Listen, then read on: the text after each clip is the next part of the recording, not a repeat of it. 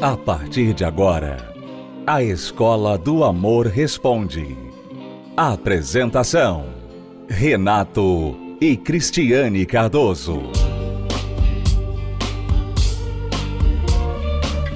Olá, alunos, bem-vindos à Escola do Amor Responde, confrontando os mitos e a desinformação nos relacionamentos, onde casais e solteiros aprendem o amor inteligente. Você vai aprender o amor inteligente através das perguntas dos nossos alunos e as respostas que damos a eles. Se você é um aluno que quer enviar a sua pergunta para o programa, a forma de fazê-lo é através do site escola do amor responde.com. Escola do amor responde.com. Vamos à primeira pergunta. Meu nome é Fabiana, eu tenho 40 anos, sou casada há 4 e de relacionamento com meu marido são 14. Moramos na Itália temos a diferença de, de 10 anos. Tá? Ele é italiano, ou seja, há um choque cultural muito grande, de idioma, de culturas, etc. E durante muito tempo eu fui conivente com o vício dele, achando que com o meu amor e com o tempo de idade da história entre a gente as coisas iriam melhorar. Ele tem um vício de cocaína, ele não quer admitir. Já tentei vários approaches de conversas, já fizemos várias DRs aqui, sabe? Mas não está havendo o efeito esperado. Com isso, eu estou realmente esmorecida. Eu estou triste, eu estou insegura, eu estou muito confusa e eu não sei mais se eu amo. E se existe amor, não sei aonde está. Deve estar perdido dentro de mim, mas eu não sei como achar, não sei o que fazer mais porque essa droga está acabando, está ainda cada vez mais nos distanciando. E eu preciso de ajuda, eu preciso de ajuda porque eu acreditei tanto nesse casamento, eu lutei tanto, esperei tanto por isso e agora eu não estou recebendo esse retorno. Isso também é culpa minha e admito, porque eu fui empurrando com a barriga, fui tapeando, tapeando, mas agora chegou uma situação que não dá mais para tapear. E eu quero resolver isso. Eu acho que meu amor por ele está acabando. Eu acho que eu não tenho mais nenhum tipo de sentimento por ele. Não sei. Eu estou perdida dentro de mim. Essa droga é devastadora. Afasta realmente, entendeu? Ele não consegue perceber isso. Ele acha que está tudo certo. Para ele estamos bem, estamos ótimos. E que isso é que importa. Por favor, me ajudem, porque está complicada a minha situação. Por favor. É a primeira vez que entro em contato com vocês. Me ajudem de qualquer forma através de áudio, de. Não sei, me ajudem, porque o casamento está acabando, eu não sei o que fazer. Fabiana, você, já vou dizer direto, o seu caso, só Deus. Só o poder de Deus, só a intervenção da fé. Se você não lutar através da fé para resgatar o seu casamento e o seu marido, humanamente falando, são poucas opções que sobram para você. Vamos ver aqui, por exemplo. Você combinou aí três coisas fatais, né? três coisas muito perigosas, muito ameaçadoras para um relacionamento. Primeiro, você combinou a diferença de idade de 10 anos, não sei se você é mais nova ou mais velha, provavelmente mais velha que ele, eu imagino, 10 anos. Diferença muito grande de idade, especialmente quando da mulher, né? A mulher é mais velha porque ela tende a ser mais madura mesmo sendo da mesma idade, que dirá de mais idade. Você misturou as duas culturas, que em si não necessariamente é fatal, mas é mais uma montanha a ser escalada no casamento, não é? Quando você junta todas as compatibilidades possíveis dentro de um casamento, o casamento já é desafiador, com tudo a favor. Quando você vai mostrando coisas contrárias, né? vai juntando coisas contrárias, as incompatibilidades, então você vai multiplicando as dificuldades e, portanto, as chances de o casamento dar errado. Então, a incompatibilidade de idades é uma, a incompatibilidade de culturas é outra, e, obviamente, o terceiro problema aí, a terceira ameaça é o vício dele, que na verdade ele é casado com um vício antes de ser casado com você. Todo viciado é casado primeiro com um vício, não importa qual seja o vício. Primeiro vem o vício, depois vem o parceiro. É por isso que o vício é tão fatal para os relacionamentos. E o pior problema é que ele não vê isso. Se pelo menos ele visse o vício como um problema e entendesse: olha, eu preciso de ajuda, quero ajuda, por favor, não me deixe, eu quero ajuda, quero me libertar desse vício, seria menos mal. Mas, segundo você diz, ele nem reconhece que precisa de ajuda. Então, humanamente falando, pouca coisa resta a fazer a não ser você dar um ultimato, colocar em xeque, né? E dizer: olha, ou eu ou esse vício. Ou você vai ficar com esse vício, ou você vai lutar por mim. Nós dois não podemos ficar no mesmo relacionamento. Ou o vício e você, ou eu e você. Nós não podemos continuar neste relacionamento com o seu vício. E se ele não aceitar, você vai ter que se separar, ainda que por um tempo, para ver qual vai ser a reação dele, se ele reage, se ele desperta depois de você deixá-lo. Agora, o lado da fé não conhece impossíveis. São muitos os casos em que nós já vimos a recuperação literalmente milagrosa de pessoas que venceram o vício da bebida, da droga, através do poder da fé. E eu recomendo que você faça isso. Não sei em qual cidade da Itália você mora, mas nós temos aí a Universal em várias cidades italianas. E se você quiser mais informações, basta você acessar o nosso site universal.org e você vai saber onde encontrar o trabalho da cura dos vícios e da libertação aí na Universal na sua cidade. Eu recomendo que você recorra à fé antes de jogar a toalha neste relacionamento. A Bíblia Casamento Blindado é a ferramenta que faltava para deixar seu casamento ainda mais protegido do divórcio. É a Bíblia que você já conhece, mas com ajuda extra para casais e solteiros.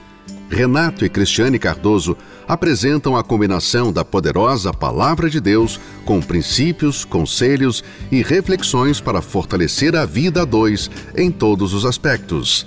Bíblia Casamento Blindado. Adquira já a sua. Mais informações acesse casamentoblindado.com. casamentoblindado.com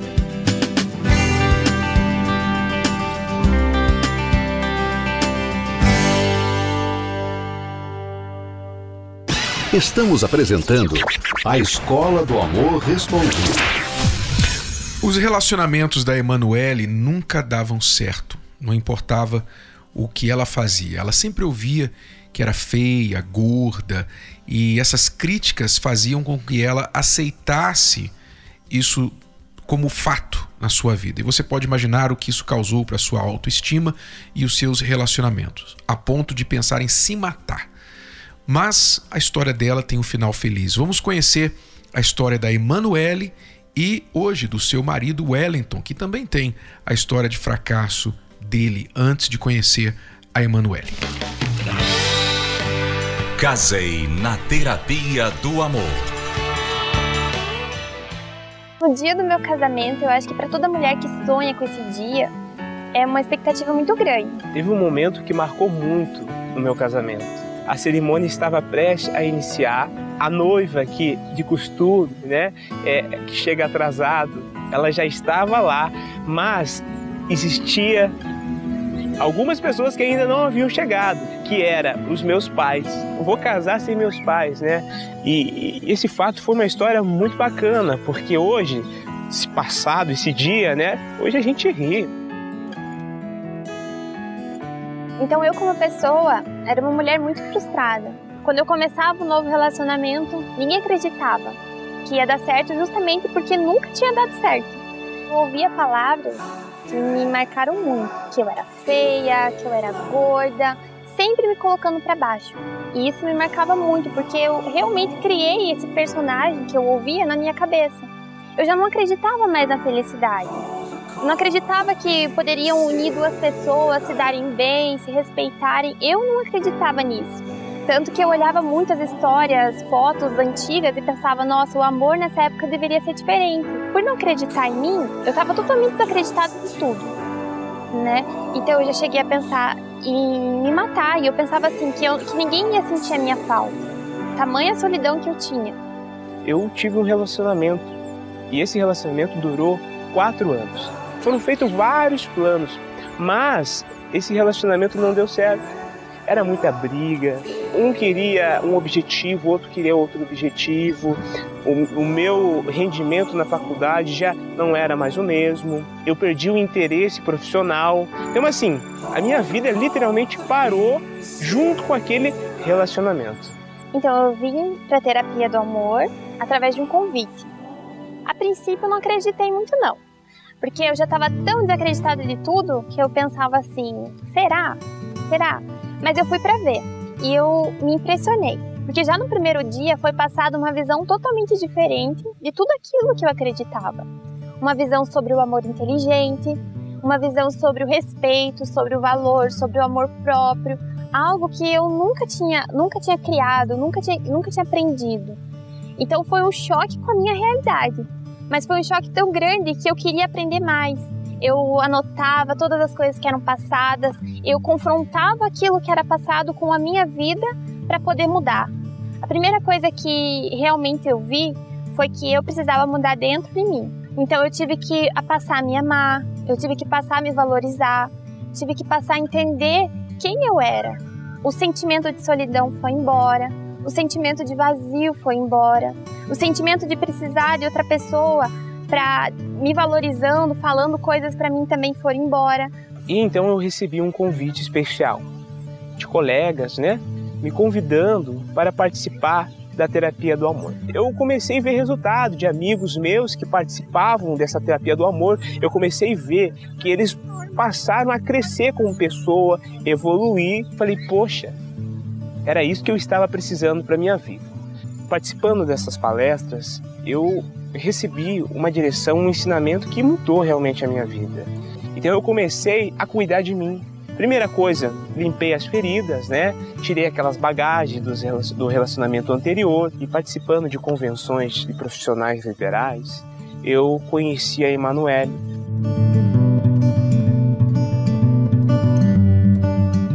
Tinha visto ele nessa convenção que a gente foi, mas eu nem imaginava, nem passou pela minha cabeça que ele tinha ficado interessado em mim. Aí a gente foi vendo no decorrer das conversas que a gente era bem parecido. E, mas a gente foi, foi vendo que os nossos objetivos eram muito parecidos. É, a nossa forma de ver a vida, a nossa forma de ver a família, de ver o nosso lado profissional, e tudo foi batendo muito. A gente teve nosso primeiro encontro. Foi por sinal até aqui nesse parque a gente veio e foi uma oportunidade da caminhada do amor. Então a gente veio com a camiseta, foi muito bacana encontrar ele, passear com ele, daí a gente também trouxe o folhetinho, né, para você fazer as perguntas um pro outro, e foi totalmente diferente. A gente viu que tinha muitas coisas, muitas coisas em comum mesmo. A gente viu que tinha realmente os nossos objetivos muito parecidos, que era o que mais me preocupava, era o que eu mais procurava em alguém alguém que tivesse os mesmos objetivos. Então a gente saiu da caminhada do amor namorando, mas um namoro diferente, um namoro com princípios. Então a gente se olhava, a gente se abraçava, mas a gente não ainda tinha beijado, nem o selinho. Aí eu pensei, como que eu iria me comportar diante daquela situação? Eu quis fazer um namoro à moda antiga, assim. Só beijar no dia do casamento. Aquilo realmente me criou um espanto mas também o um interesse ainda mais por ela, porque eu consegui ver nela aquilo que eu não via nas outras mulheres. Então eu pude conhecer mais do Wellington. Eu vi que ele me respeitava. Foi muito bom nesse período porque eu vi que ele, ele ia além, que ele queria mais em mim do que um beijo, do que um toque físico, que ele queria realmente me levar para o altar, porque ninguém aceita fazer isso por fazer assim. Eu falo que valeu a pena esperar porque quando no relacionamento, quando namoro, noivado, é, eu e ela tínhamos algum problema a ser resolvido, nós não resolvíamos com um beijo. Nós tínhamos só a conversa, o diálogo. Então, para resolver um problema no, no, namoro, então a gente conversava muito, é, dava ideia para como resolver aquela, aquela questão, aquele conflito, né? Então a gente acabou levando isso para o casamento. Então, quando existia alguma indiferença, alguma coisa a ser resolvida, a gente já havia, já havia passado por aquele momento um dia. Então, a ausência do beijo não foi é, algo que eu perdi, muito pelo contrário, eu ganhei. Eu ganhei porque eu passei a conhecer a Emanuele. Se fosse necessário passar tudo de volta para poder ter a Emanuele, a mulher da minha vida, do meu lado, eu pode ter certeza que eu passaria. Nós não pensamos em deixar de fazer a terapia. Porque, da mesma forma que a terapia do amor fez bem para o nosso namoro, para o nosso noivado, consequentemente, ele vai fazer bem para o nosso casamento.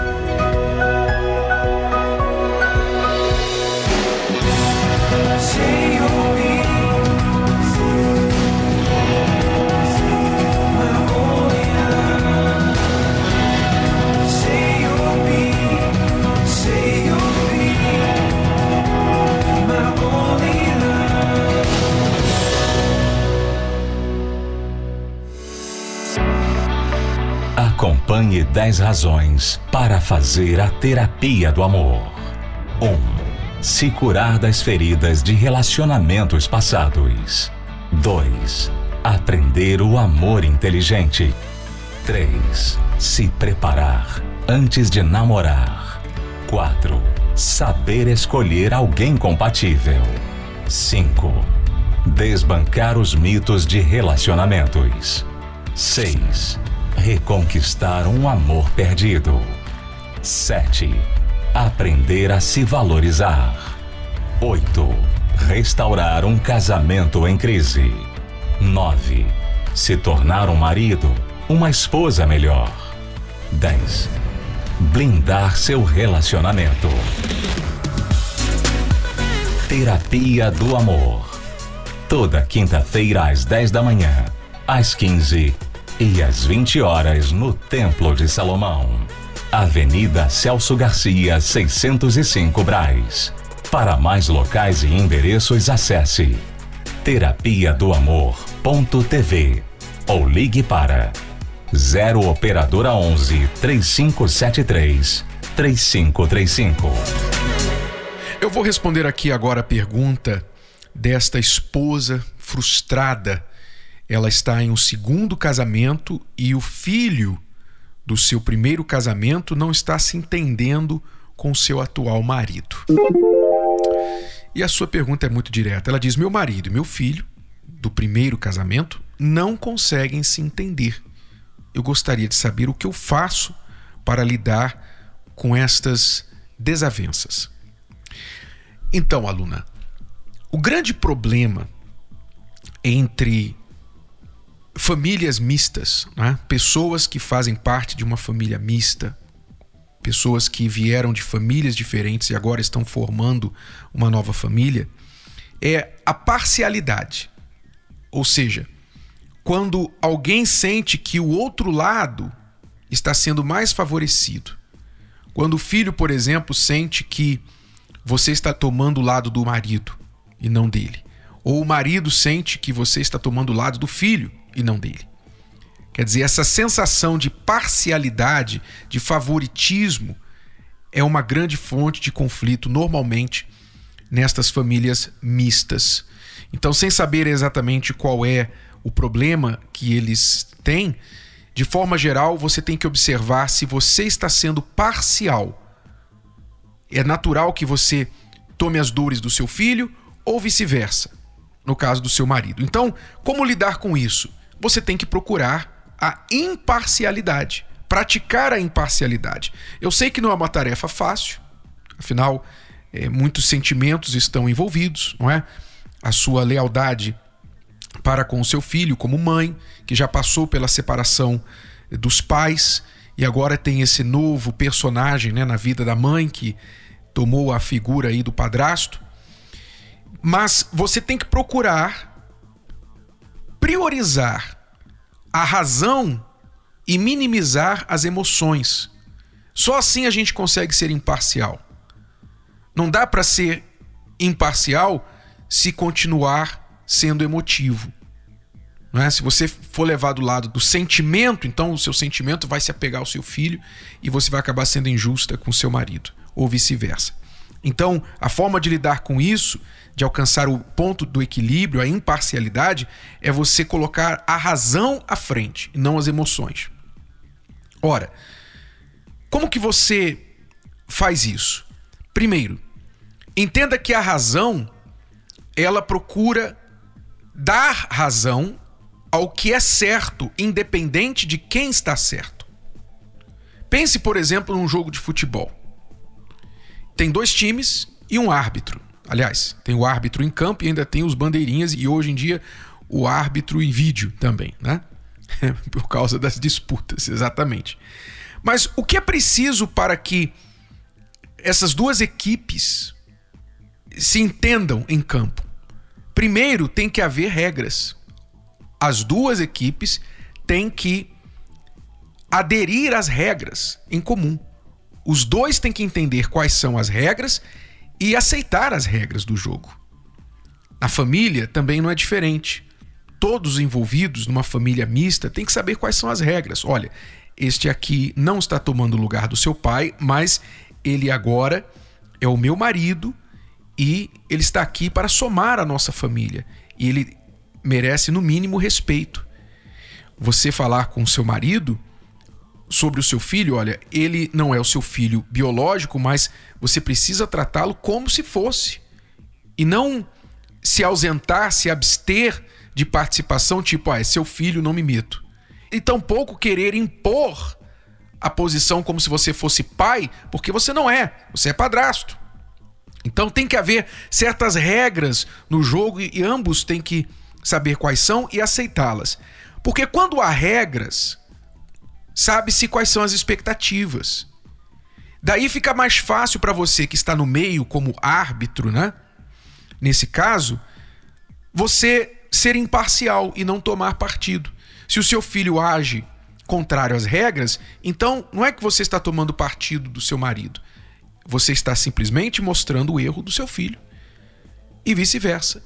Então, sendo imparcial, você vai ser justa e vai minimizar os conflitos derivados aí de favoritismo, de emoções, de sentimentos envolvidos nestas questões. Então, o primeiro passo é estabelecer as regras do jogo, o que é esperado do seu filho, o que é esperado do seu marido.